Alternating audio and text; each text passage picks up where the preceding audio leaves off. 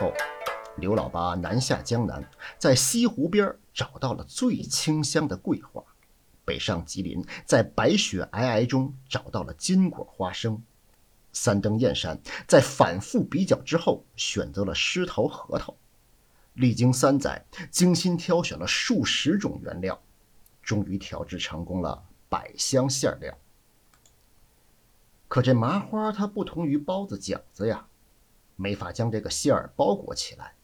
要想将这个馅儿加入到麻花当中，同时又让麻花呈现出完美的形态，这可真让刘老八犯了难了。经过潜心研究，他先是将馅料制成条状，便于跟白麻条相辅相成，然后又不断的调整白条、麻条跟馅儿条的这个粗细、长短以及数量比例搭配。更是在搓制麻花的技巧上、力道上不断的摸索，终于形成了十八街麻花独特的搓制方法。待炸制后，十八街麻花呈现出条松而不泄、馅儿溢而不散、均匀饱和、紧致有序、造型周正、金黄剔透的完美形态。